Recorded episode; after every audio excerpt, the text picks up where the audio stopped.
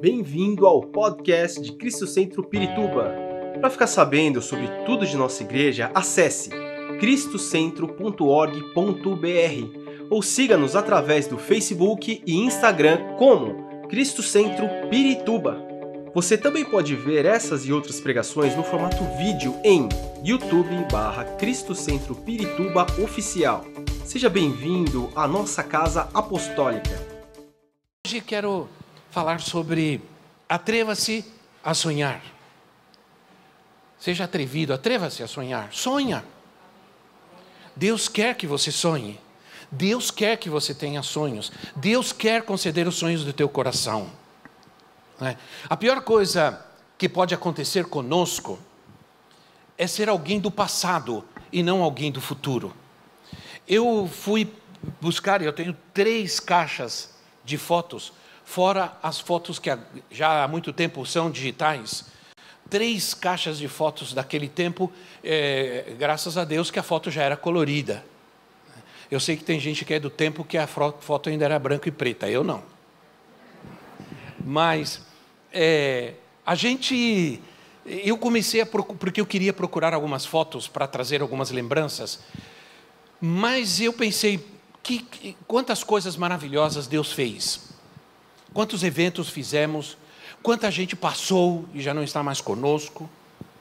É, o pastor Mauro, por exemplo, não está aqui hoje porque ele está no batismo de uma parente dele, não me lembro se é sobrinha, se é prima, prima que se converteu aqui em Cristo Centro e hoje está se batizando.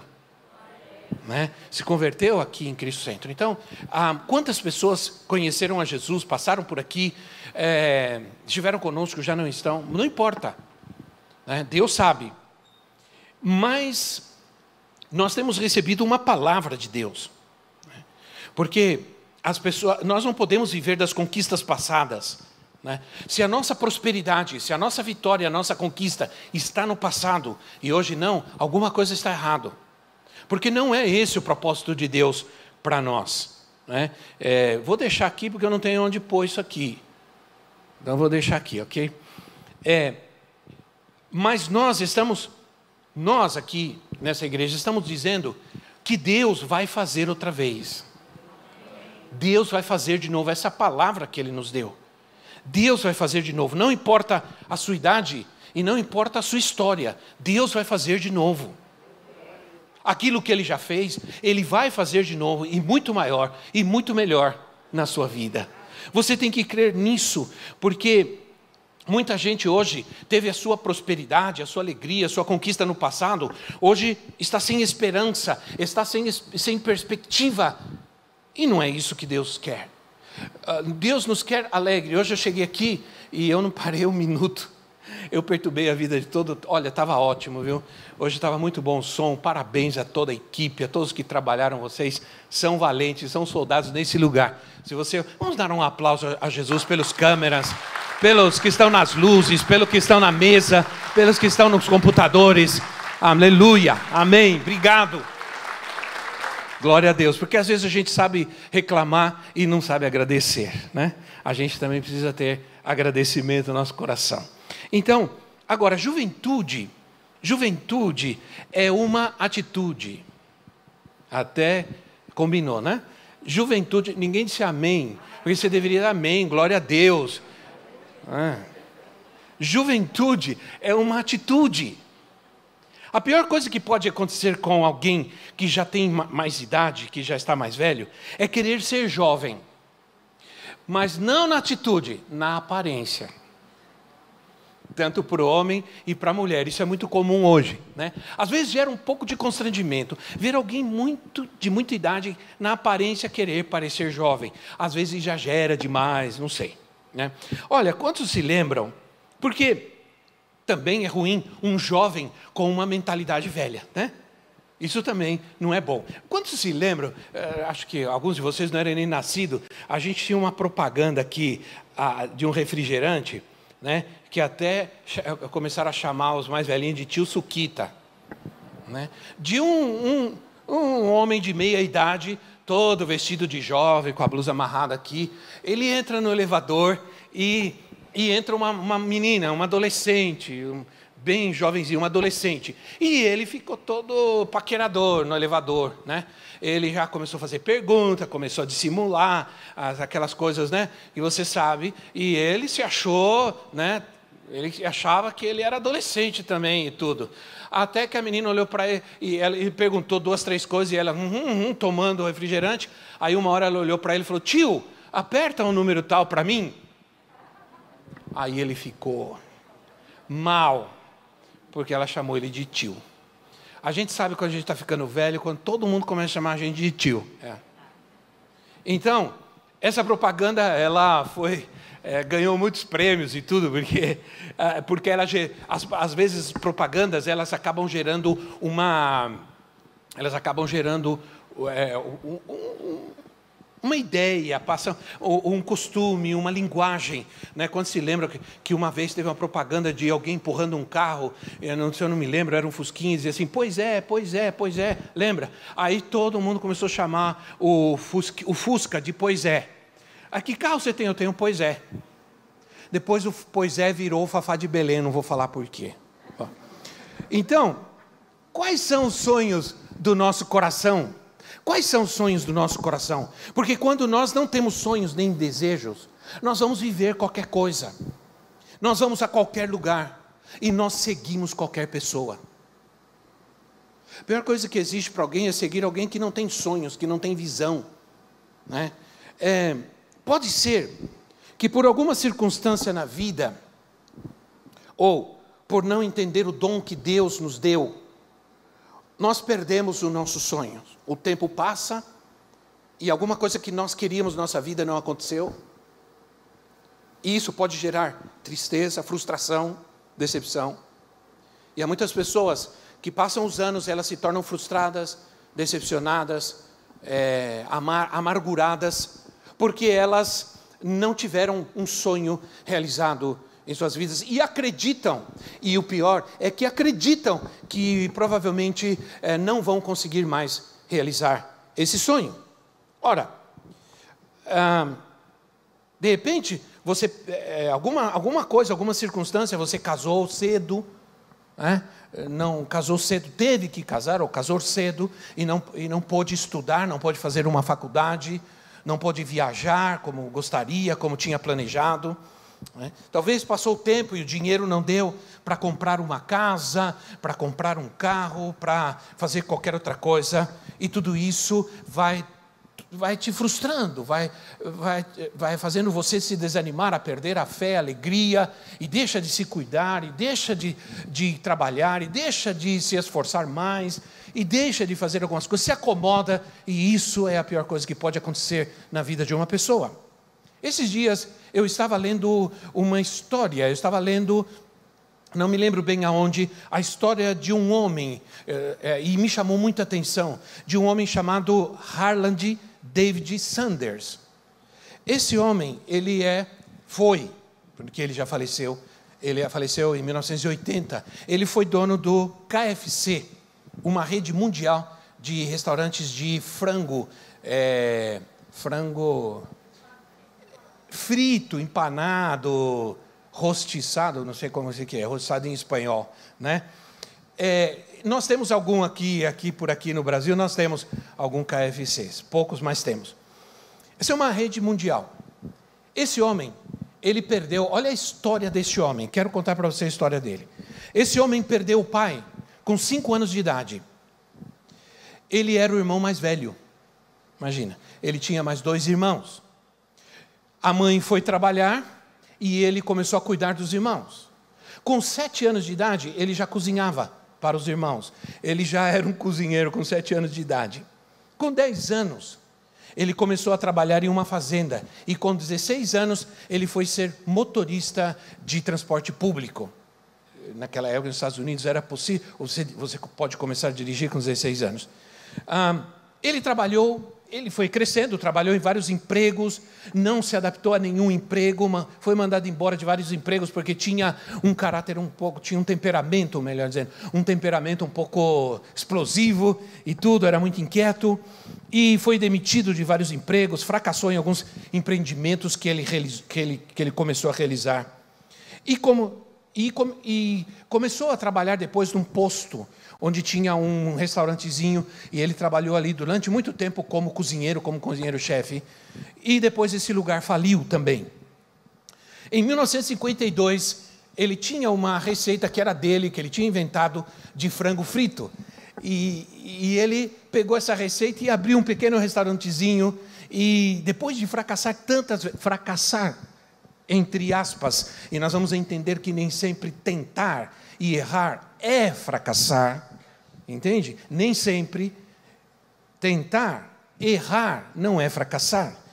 Ele, ah, com 63 anos de idade, 63 anos de idade, finalmente deu certo o pequeno restaurante que ele abriu e o KFC com a receita inventada por ele. Com 73 anos de idade, ele já tinha muitas lojas, muitos restaurantes em vários lugares do mundo. E nessa idade, ele vendeu seu restaurante por 2 milhões de dólares. Naquela época era muito dinheiro. Quando já tinha 1.200 restaurantes no mundo. Ele faleceu com 90 anos de idade em 1980. É uma história impressionante. Por quê? Primeiro, porque nunca é tarde. Nunca é tarde. Você pode ter vários fracassos, você pode ter ah, tem feito várias tentativas e muitas delas não deu certo, mas não quer dizer que você fracassou ainda, porque você está em pé ainda. Sim ou não? Você está em pé ainda. Então, só estou contando essa história porque ela é real e fala de alguém que enfrentou muitos obstáculos até alcançar algo na vida, muitas impossibilidades. Para a gente poder é, ser ousado e atrevidos em realizar sonhos, primeiro nós vamos vencer os obstáculos. Vencendo os obstáculos, nós conseguimos. O que, alguém que me chama bastante atenção, Abraão. Abraão, Abraão, ele tinha um grande obstáculo na sua vida.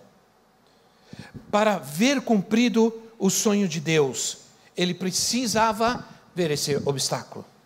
Agora, eu deixei de ler um, um versículo, quero voltar. É, Salmo 37, versículo 4. Salmos 37, versículo 4. Quero ler este versículo com vocês. Diz assim: se você precisar, nós temos aqui também na tela. Diz assim: deleite-se no Senhor, e Ele atenderá aos desejos do seu coração. Aí está, você pode acompanhar na tela. Deleite-se no Senhor, e Ele atenderá aos desejos do teu coração. Abraão tinha um grande obstáculo na sua vida quando Deus veio e fez uma promessa a Abraão e Sara, sua esposa, de que eles teriam um descendente, e era tudo o que eles queriam, era tudo o que mais eles desejavam, era o sonho de Abraão e de Sara, porque Sara era estéril, era, era querer, era, era ter um filho, esse era o sonho deles. Quando Deus veio e fez essa promessa, ele cria, mas os impedimentos e os ob obstáculos eram gigantescos eram gigantescos. Mas ele teve fé. Ele teve fé, ele foi ousado, ele seguiu em frente, ele se atreveu a confiar em Deus, ele se atreveu a confiar na palavra, a crer na palavra. E Romanos capítulo 4, versículo 18 e 19, eu não coloquei aqui na tela porque é muito longa, a, o, o texto é muito longo, mas não sei, se de repente eles conseguirem, você coloca. Mas Romanos 4, 18 e 19 diz assim: Abraão, com toda esperança, em esperança creu, tornando-se assim pai de muitas nações, como foi dito a seu respeito. Assim será sua descendência. Sem se enfraquecer na fé, sem se enfraquecer na fé, reconheceu que o seu corpo já estava sem vitalidade, pois já contava cerca de 100 anos de idade, e que também o ventre de Sara já estava sem vitalidade. Mesmo assim, não duvidou, nem foi incrédulo em relação à promessa de Deus, mas foi fortalecido em sua fé e deu glória a Deus, estando plenamente convencido de que, a, que, que Ele era poderoso para cumprir o que havia prometido. Em consequência, isso lhe foi também creditado como justiça. Olha que tremendo. Ora, sua fé se fortaleceu para vencer os obstáculos. Ele fortaleceu a sua fé para vencer os obstáculos que eram muito maiores do que ele. Ele já não tinha vitalidade, 100 anos de idade. Sara, sua esposa, tinha 90 anos de idade. Não tinha mais vitalidade, não tinha mais vida no seu ventre. Não havia mais como, como cumprir aquela promessa que Deus fez, a não ser que Deus fizera, que o próprio Deus fizera. Mas, é, humanamente, não havia nenhuma esperança para eles. Mas vocês conhecem a história: Deus pode todas as coisas. Deus fez Deus trouxe vida novamente ao ventre de Sara. Deus trouxe vida novamente à vida de Abraão. E eles puderam, no meio de todas as impossibilidades, grandes, terríveis impossibilidades, poder cumprir o plano, o sonho de Deus nas suas vidas. Aleluia. Sabe, mas é, há uma outra história impressionante, que é a história de Moisés. Deus chamou Moisés mas ele, Moisés mesmo, e aqui é um exemplo de como nós fazemos às vezes com Deus, nós mesmos fazemos com Deus. Moisés mesmo começou a impor obstáculos ah, a Deus, para que o, o sonho de Deus se cumprisse na sua vida. Ele mesmo começou a colocar impedimentos e obstáculos. Ele já tinha chamado para libertar o povo. Deus já o tinha chamado. Deus já tinha falado. Deus já o tinha tirado do Egito. Ele sabia, ele sentia que é, ele tinha uma missão, que ele tinha um chamado de Deus, que era para libertar o povo, o povo de Israel do Egito. Mas ele impôs obstáculos a esse chamado. Então Deus vem, porque Deus veio a Moisés e lhe disse assim: Moisés, olha, eu ouvi o clamor do povo, eu vi, eu estou vendo o sofrimento do povo e ouvi o clamor do povo, e eu vou libertar o povo. Provavelmente Moisés pensou assim: bom, ai, finalmente, Senhor, né? finalmente é, o Senhor vai fazer isso, quando é que o Senhor vai mandar a bomba? Aí, aí Deus surpreende Moisés e diz assim: Eu vou libertar o povo e vou usar você. vou usar você. Diga quem está ao seu lado, você. You. Usted. Eu vou usar você, eu quero fazer coisas grandes nesse mundo ainda. Eu quero transformar vidas ainda. Eu quero transformar esse país ainda eu quero salvar muitas vidas, eu quero curar e libertar vidas, e eu vou usar você. É isso que Deus está falando. Ah, certamente Moisés tomou um susto, mas sabe o que ele começou a fazer? Ele começou a dar desculpas. E sei que muitos de vocês têm feito isso com Deus. Dar desculpas. Primeiro, Moisés apresentou medo e timidez. Sei, todos nós temos um nível de medo e todos nós precisamos ter um nível de timidez, porque senão a gente faz muita bobagem. Sim ou não? Se a gente não tem um nível de, de medo e um nível de timidez, a, a, pessoa que não tem timidez nenhuma, ela é atrevida, é exagerada, é inconsequente. Né? E a pessoa que tem, não tem medo nenhum também não é. Agora, ou melhor também o é. Êxodo capítulo 3, no versículo 11, Deus chama Moisés e ele responde. Versículo 11, 3:11. Moisés, porém, respondeu a Deus: Quem sou eu? Quem sou eu para apresentar-me ao Faraó e tirar os israelitas do Egito? Quem sou eu? Não é? Não é essa muitas vezes a desculpa que a gente dá para Deus? Quem sou eu? Eu não posso, não consigo, eh, não tenho dinheiro, não tenho fé, não tenho. Uh, e outras coisas mais. Não sou carismático, etc. No, no, no, no capítulo 4, versículo 1, Êxodo 4, 1, Moisés, aí Deus falou: Olha, eu vou com você, eu vou falar com, através de você, eu vou estar com você, eu vou te usar. Aí no 4:1 ele diz assim: Moisés respondeu: E se eles não acreditarem em mim nem quiserem me ouvir e disserem: O Senhor não lhe apareceu. Medo, timidez. Estava com medo, Moisés estava com medo dos resultados. Você não pode começar nada com medo dos resultados. Às vezes nós não, não podemos saber quais serão os resultados, nós temos que confiar em Deus. Você começa, confia, trabalha e espera, porque às vezes os resultados vêm, mas eles vêm de Deus. Então, é, mas ele estava com medo. Às vezes dá, às vezes não dá. Às vezes você não fracassa, você só não acerta. Então não diga, eu fracassei, até aqui eu só fracassei. Não, diga, até aqui eu não acertei, mas eu vou acertar. Entende? Glória a Deus. Ah, Moisés também se enfocou em suas fraquezas. Versículo 13 do capítulo 4, versículo 13. É, 4, 13. Respondeu-lhe, porém, Moisés: Ah, Senhor, peço-te que envie outra pessoa. Né? Eu não, outra pessoa.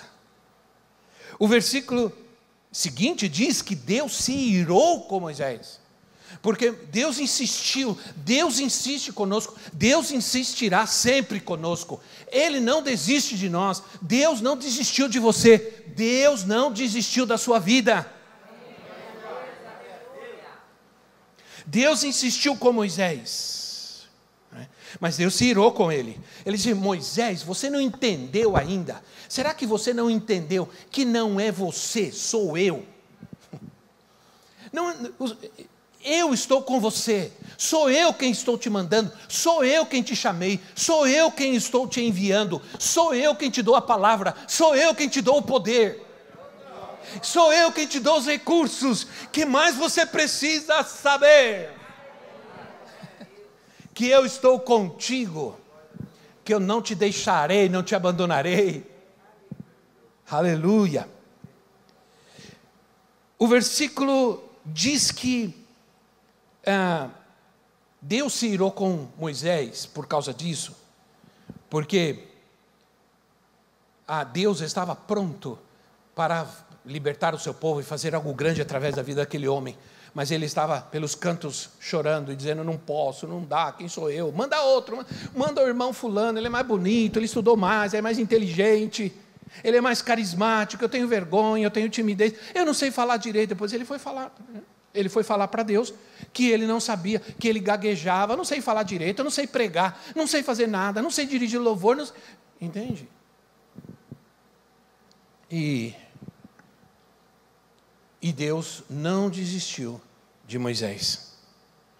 Infelizmente, outro obstáculo que eu vejo nos dias de hoje não são esses colocados por, por Moisés, mas são outros ainda, talvez, ao meu, ao meu ver, mais graves que é o orgulho. Há pessoas cheias de orgulho, né, que crê que são melhores do que outros, e que não estão dispostas a trabalhar juntos em equipe. O pior erro que uma pessoa comete é dizer: Eu não sei trabalhar em equipe, eu não consigo trabalhar em equipe. Isso é um erro muito grande, porque isso mostra um individualismo que Deus não aceita.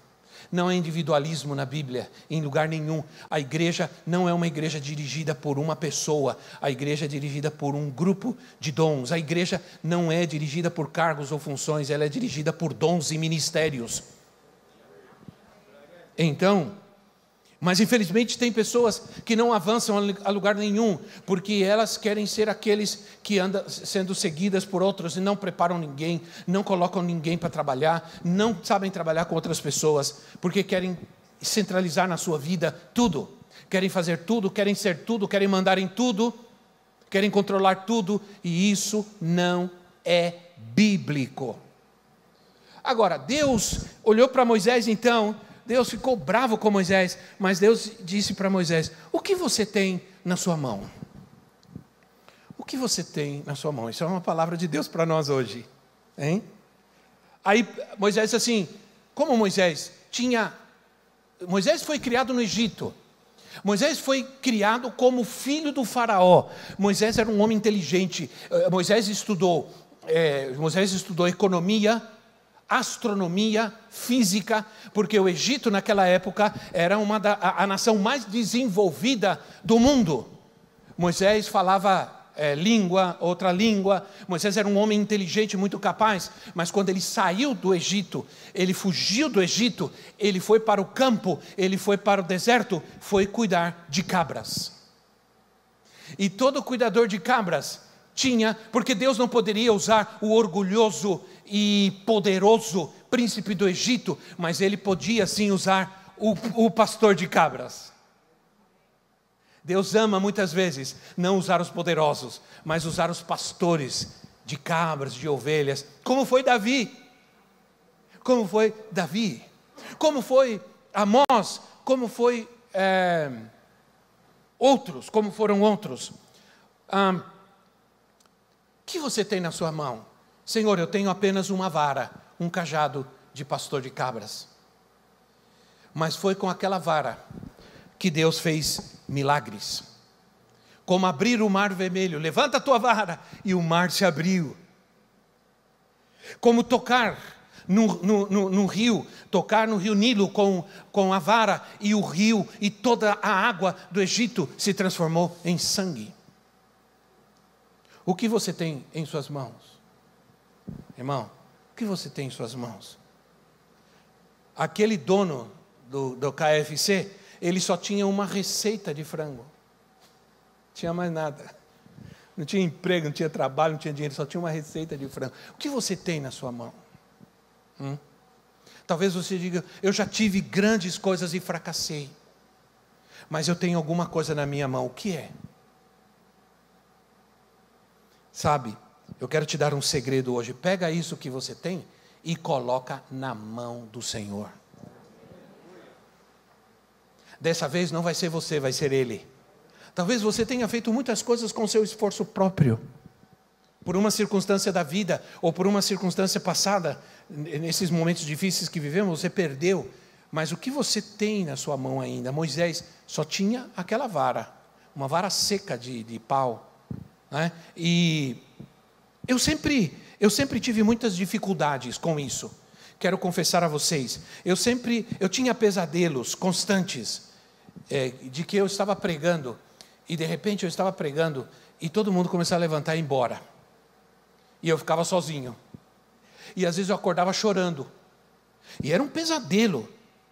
Porque aí, aí vinha alguém, vinha alguém falar comigo assim: ó, oh, pastor, estou saindo da igreja, eu quase morria. Eu falava, pronto, vai todo mundo embora. Era muito difícil, eu sofria muito com isso. Eu tinha muita insegurança. Às vezes eu sonhava que estava chegando na hora de pregar e eu olhava para mim e eu estava de bermuda e chinelo. E eu falava, onde está minha roupa? Onde está minha roupa? Onde... Cadê? Cadê? E eu ficava desesperado, vai começar o culto. Era tanta insegurança, era tanta. Mas eu quero dizer para você que chegou um dia que eu entendi que não era eu. E que as pessoas não deveriam estar ali por minha causa apenas. Hoje eu não me preocupo mais com isso, de forma nenhuma. É, isso já não me afeta de maneira nenhuma. Faz tempo que não me dedico mais a agradar a quem não gosta de mim. Eu quero me gastar tempo com aqueles que estão firmes na obra de Deus, fazendo a obra de Deus. Né?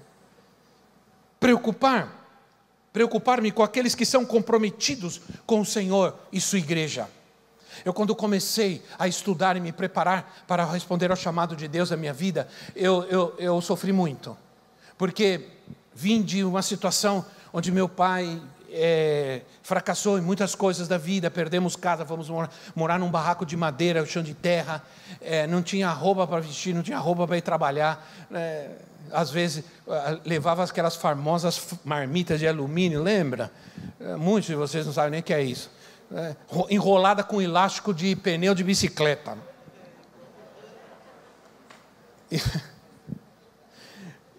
Quantos já viveram isso? Tem idade, irmã. Quantos já enrolaram fita cassete, enrolou, enroscou no, no gravador, você tirou a fita e ficou lá enrolando. Como era duro achar a parte que você queria ver de novo. Né? Você queria ouvir de novo a mensagem, você voltava, aí voltava demais, aí para frente passava demais. E você ficava uma hora para tentar Quem já viveu isso sabe do que eu estou falando. Né? Sabe do que eu estou falando. Mas eu, eu, a gente cresceu nesse ambiente de muita, de muita, de, de muita tristeza, de muito problema. Eu levava marmita, às vezes levava arroz, feijão e couve.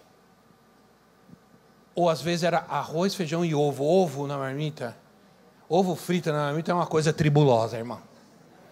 Não dá para descrever ovo e marmita requentada. Sim ou não? Ah, muitos de vocês não sabem isso.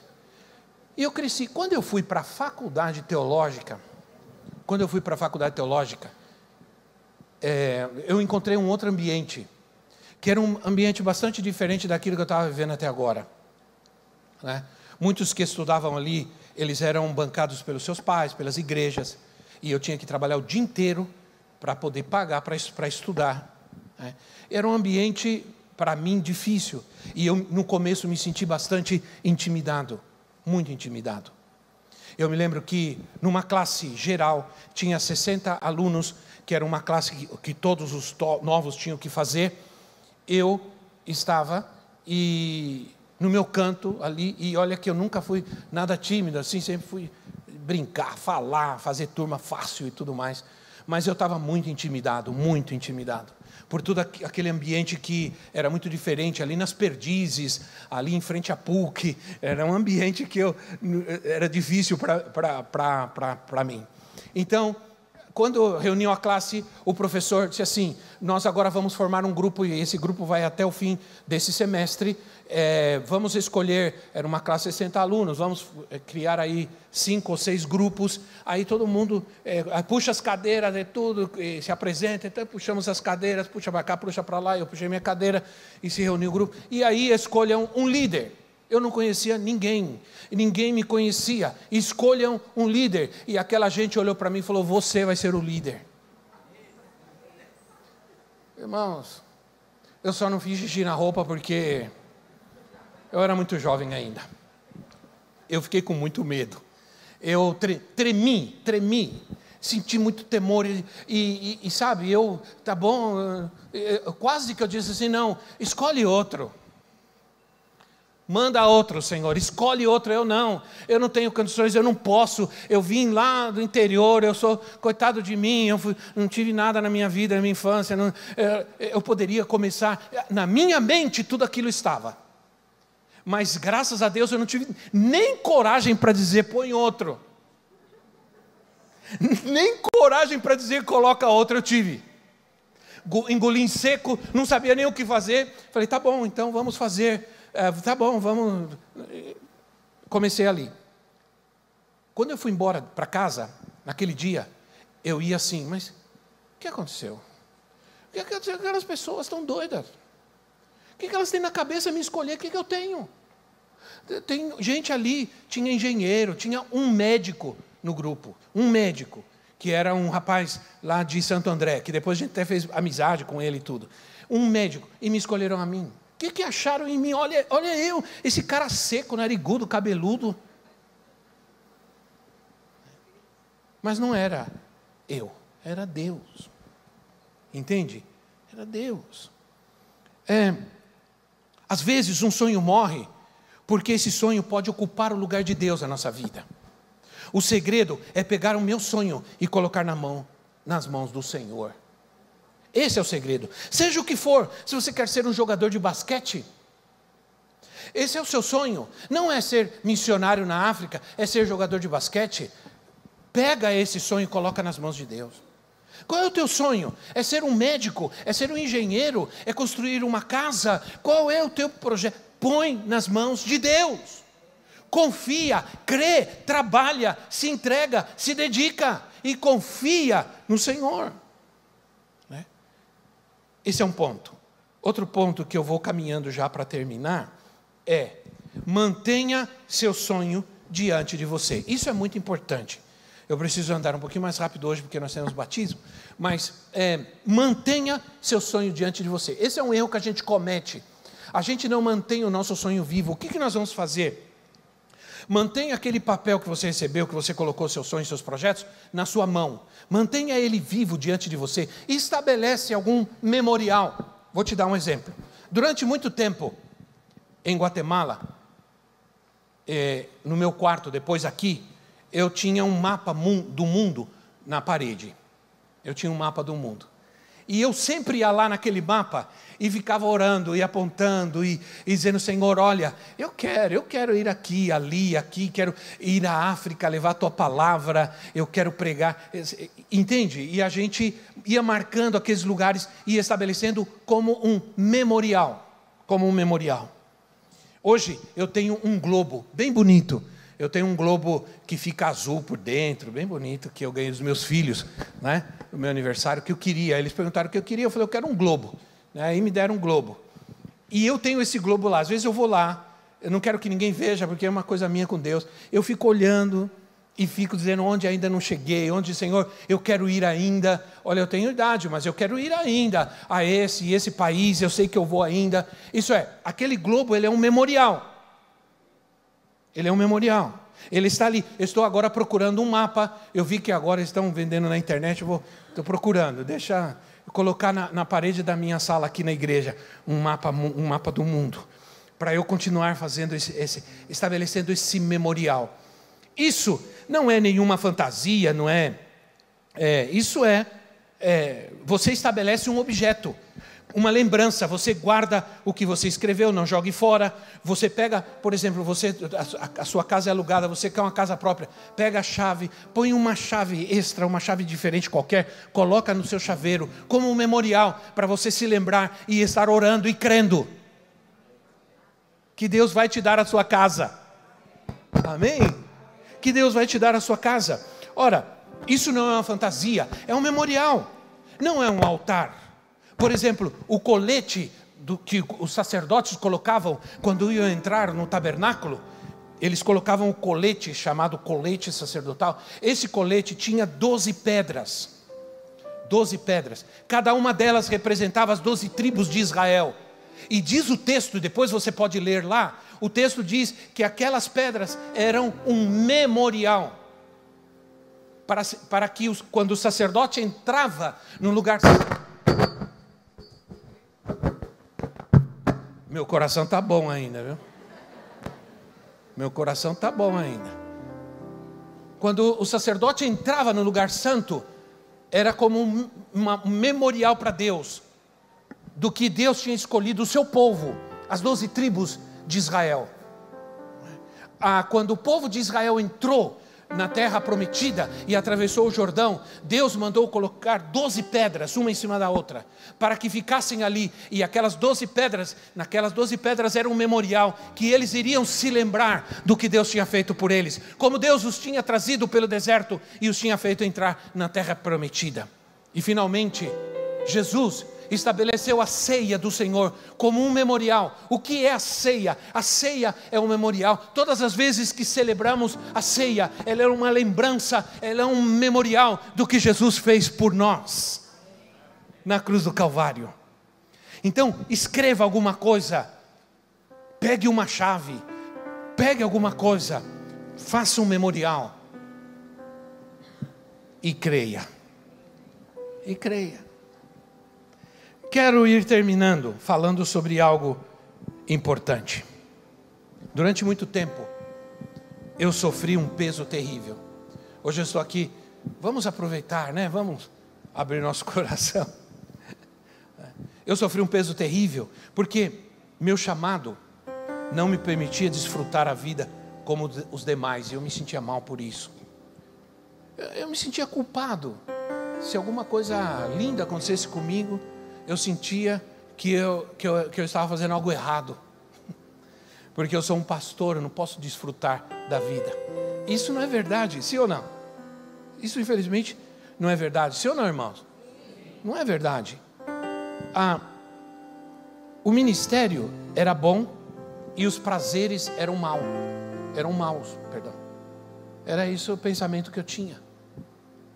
E era muito difícil, porque eu me dedicava e me esforçava muito e com isso eh, poderia sofrer. Não, graças a Deus não foi tanto, porque eu tinha alguém que pegava no meu pé constantemente. Temos que sair, temos que passear, temos que ir aqui, temos que ir ali. E eu ia. Como, como eu contei aqui, que dia que foi que eu contei? Não sei onde foi que eu contei. é, das que eu fui passear com a profetia. Fui passear não. Foi aqui, né? Que eu contei que domingo nós saímos e fomos ver, fomos numa exposição de orquídeas. Fui acompanhar a profetisa. Ela disse: Eu quero muito ir, eu quero ir. Vamos? Eu disse, Vamos. Exposição de orquídea? É, é, é, exposição de orquídea. Ah, tá. Tá bom, vamos. É, ela queria muito ir, ela estava toda emocionada e tudo mais, e eu e eu estava dando exemplo no nosso, nosso grupo, né? Nosso grupo de, de discipulado, de ministração ministerial. Eu eu estava contando para eles que eu assim é, não é, assim, não estava animado com, né? Ver orquídeas, mas mas ela estava. E eu falei vamos. E eu fui. Fui firme. Não reclamei, não murmurei, porque isso também não se faz. Viu? Não se faz. Às vezes você tem que fazer alguma coisa que ela quer, faça mesmo que você deteste. Faça sorrindo, com alegria. E aí, olha, fui lá no negócio e, e vê, olha que linda, olha que linda. Uhum, muito linda. Né? E carregando aquele monte de flores, um monte de coisa para lá e para cá. E vamos, vamos. Posso levar isso também? Pode, pode. E que lindo. Mar, olha que maravilha. Lindo demais. Deus é bom. Né? É. A gente, sabe, irmãos, Deus deu muitas coisas para nós. Nós viajamos a muitos países. Olha, eh, eu lembro que uma pessoa nos hospedou e essa pessoa tinha um Bentley conversível. E ela disse: Vou deixar o carro com você o Bentley conversível, e num apartamento lá em Miami, do lado do rio, e um apartamento que a, a sala dava para o mar, assim, tudo. Era uma coisa fantástica. Não tinha um centavo no bolso, mas andando de Bentley, dirigindo com óculos escuro em Miami, Miami Beach. Agora, a gente não pode tirar uma foto. Não pode tirar uma foto. Porque ai de mim se eu tiro uma foto e coloco na, na, na internet. Porque onde já se viu uma coisa dessa? É, pastor, não pode fazer isso. Ah, mal sabe, as pessoas não conhecem a história da gente, né? As pessoas não sabem a história, não sabem, não conhecem a história. Porque eu estava ali, fui convidado, pagaram nossa passagem, nos colocaram naquele apartamento, nos deram o carro e não tinha dinheiro para nada, mas estava lá. Entende? Porque o, o, o, Filho de Deus, ele não constrói, ele não edifica, ele não conquista com a moeda, com a moeda corrente do mundo. A moeda corrente do reino de Deus é a fé. O justo viverá pela o justo viverá pela sua fé. Pela sua fé. Entende? Então, olha, o prazer é mal. O prazer só é mal quando ele ocupa o lugar de Deus. Né? Já não vou mais à igreja porque estou toda hora na praia, toda hora não sei aonde, passeando para cá, passeando para lá e já não vou nem mais na igreja. A comida, ela é má, é um prazer, é um prazer. Tem gente que tem muito prazer em comer. É um comer é, é bom, é não é? Comer é bom, comer bem é, é bom. Eu contei do caranguejo, lembra do caranguejo lá? É, contei tudo. Era bom aquele negócio, mas era caríssimo. Mas também pagaram para nós, né? Então, comer é bom, comer demais é mal. Comer demais é mal. Beber vinho, para muitos é um prazer, mas beber demais é que é mal. Agora, já que é mal, é melhor evitar. Beber muito e beber pouco, é melhor evitar. Porque para o crente não existe essa coisa beber socialmente, irmão. É melhor não fazer. Bom, vamos continuar crendo nos sonhos. Vamos continuar sonhando. Amém? Mantenha diante de você todo o tempo os sonhos de Deus. Seja ousado, seja atrevido. Atreva-se a sonhar. Algum desejo ou projeto por alguma razão ou obstáculo, nunca é tarde, não acabou ainda. Deus vai cumprir, Deus vai reativar o teu sonho. Deus vai reconstruir muitas coisas da tua vida. Vamos nos colocar em pé.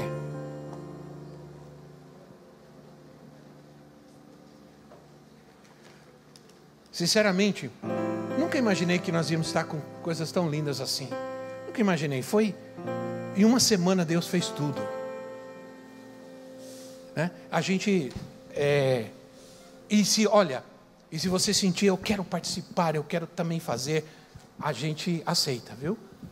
Mas eu quero terminar orando, porque daqui a pouco a gente se prepara para batizar gente linda que vai dar testemunho da sua fé, né? vai dar o batismo.